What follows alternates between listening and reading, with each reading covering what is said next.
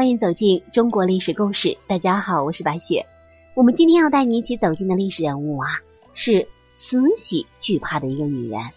这个女人会是谁呢？这个时候啊，我想起一句话，说的很好：这世间的万物啊，都是相生相克的，包括人。像慈禧这样的人物，可以说是中国几千年的历史上才出了一个。其狠毒至极，也是千古有名。慈禧也被当作晚清政权的主宰。她在晚清的时候有着至高无上的皇权，而且很多人都很清楚，慈禧这个人的心思啊是非常的狠毒。敢得罪她的人，那可真的是死无葬身之地。在朝廷当中，晚清的百官竟然没有一个人敢跟他叫板。众多的能人武士。都被他玩弄于股掌之间，就连至高无上的皇帝，也不过只是他政权的傀儡罢了。像慈禧这么有权威的人，在晚清没有几个人敢与他作对。然而世间还真的是有特例。我们今天要说的这个女人，面对慈禧，竟然丝毫不会惧怕，甚至啊，她还曾经当面指责慈禧，骂她是个老寡妇。然而。慈禧竟然对此充耳不闻，甚至没有做出任何表态。而坊间传闻，慈禧非常惧怕这个女子。这个女子在皇宫也是威严极高的，就连皇帝十分宠爱的妃子都需要靠她来关照。那么说了这么多，这个女子到底是谁呢？她又为何有这样的能耐，竟然能够让慈禧都怕她三分呢？可能很多人都应该知道，这个人就是历史上赫赫有名的荣寿公主。大家都知道，公主啊，其实就是和格格有些相似的称号，历来都是一个国家最重要的女子之一。不同的地方在于，公主是皇帝所生的亲生女儿，是有皇室的正统血脉的，因此公主是非常尊贵的。这位荣寿公主就是恭亲王奕欣的女儿。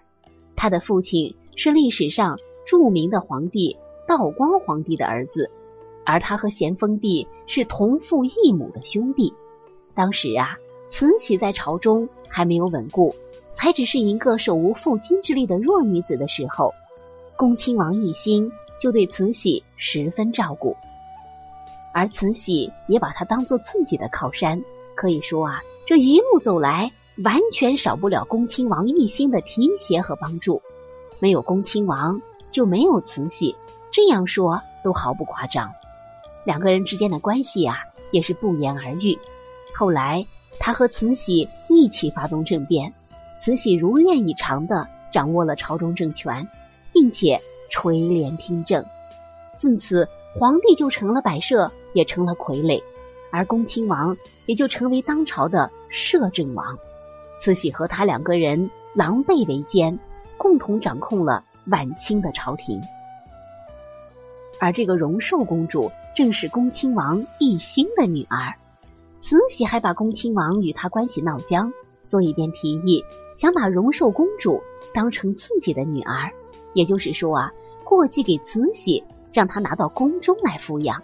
恭亲王当然也觉得这个主意很不错啊，毕竟。自己子嗣很多，一个女儿实在是算不得什么。慈禧既然要给她就得了，就这样，荣寿公主就成了慈禧的养女。从七岁的时候开始，这个荣寿公主就在慈禧的膝下承欢，慈禧也把她当做自己的亲生女儿一样对待。就这样，荣寿公主变成大公主了。荣寿公主逐渐成长，变成一个。落落大方的长公主，然而一般公主都是生得极为漂亮。